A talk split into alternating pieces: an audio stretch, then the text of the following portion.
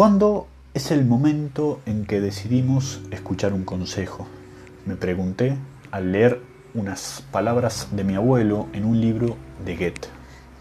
En ese brevísimo texto reconocía que había tardado muchos años en hacerle caso a su padre sobre leer al poeta alemán.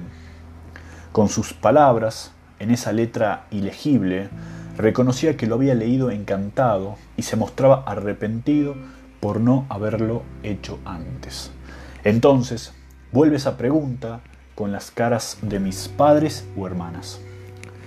Mientras hojeaba el libro del autor de Fausto en una biblioteca con menos libros que antes, pero que, en esencia, respira su nombre a gritos, me negué a recordarlo. No porque ya no quisiera hacerlo, sino todo lo contrario. A tres meses de su partida, su figura sigue presente y el recuerdo que tengo de él me resulta ingrato ante todo lo que hizo en su vida. Así que me levanté de su sillón y me dirigí hacia el cuarto en el que duermo todos los miércoles desde hace un año. Era hora de dormir, me dije al tiempo que guardaba el texto en su lugar. ¿Cómo pasa el tiempo? Agregué mientras me acostaba y pensaba en simultáneo en el horario en que debía levantarme. Puse el despertador a las 7 de la mañana. Prometedor fueron las palabras que elegí al pensar qué pasaría si cumplía con ese número. El día estaba lleno de actividades en la agenda. Sin embargo, en lo más profundo de la sinceridad de la noche, sabía que no cumpliría con nada. Está para no cumplir la agenda, me justifiqué. La vida está llena de imprevistos, complementé. Tenía razón. A las pocas horas sonó el despertador. Como pude, me levanté. Por alguna razón, en lugar de prender la computadora como lo hacía habitualmente, me dirigí al living porque quería recordar una frase que había leído en el libro del escritor alemán. Al llegar a esa habitación, había un hombre sentado en uno de los sillones. No entendía nada. Me froté los ojos y hasta me pellizqué para tratar de comprender lo que estaba pasando. Ese hombre tenía una característica que rememoré inmediatamente. En su mano derecha, en su dedo meñique, había un anillo. Según mi papá, lo tenía en ese lugar porque se había lesionado jugando al fútbol.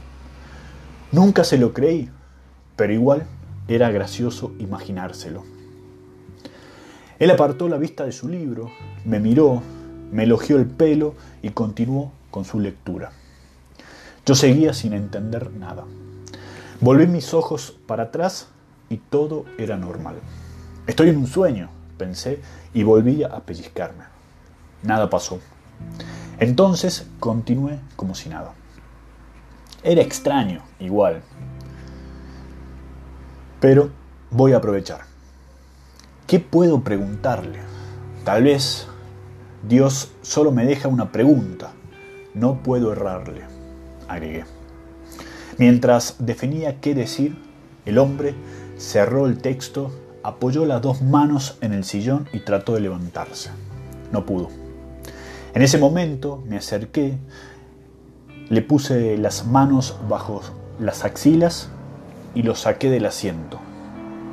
Esa acción representa sus últimos días.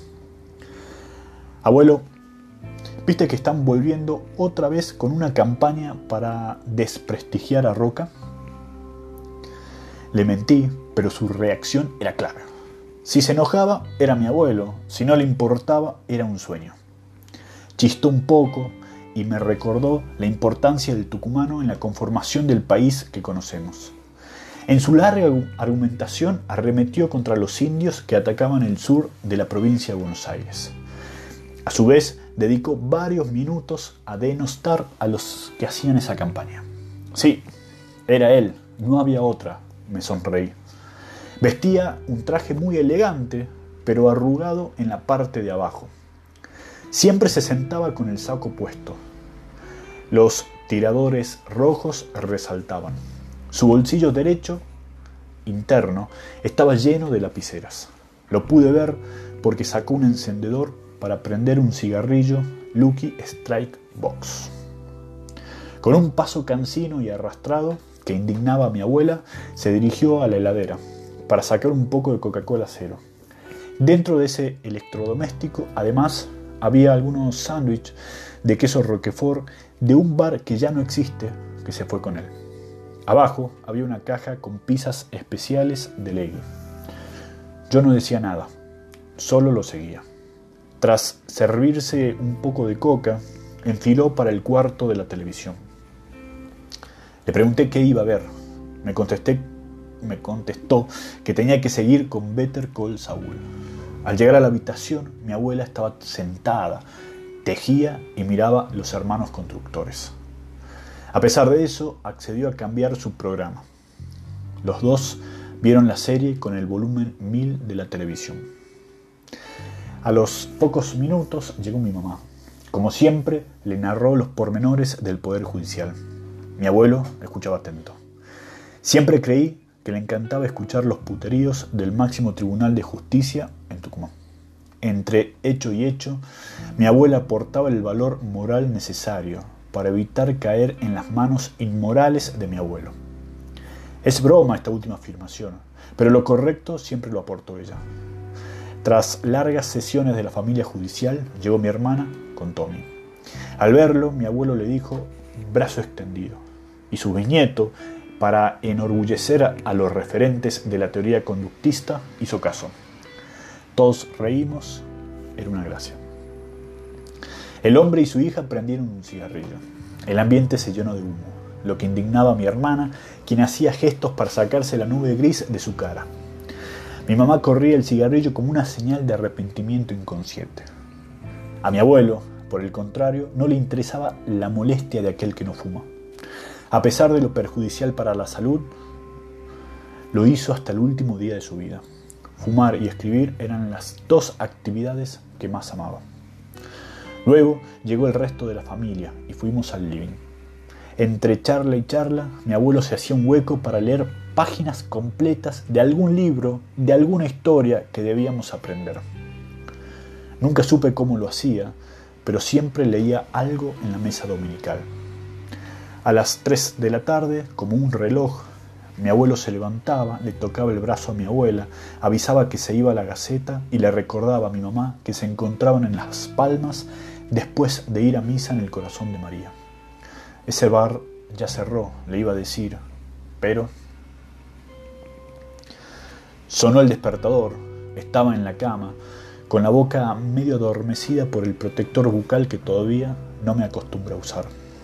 Me acordé del sueño, así que rápidamente corrí hacia el living, pero esta vez no encontré a nadie.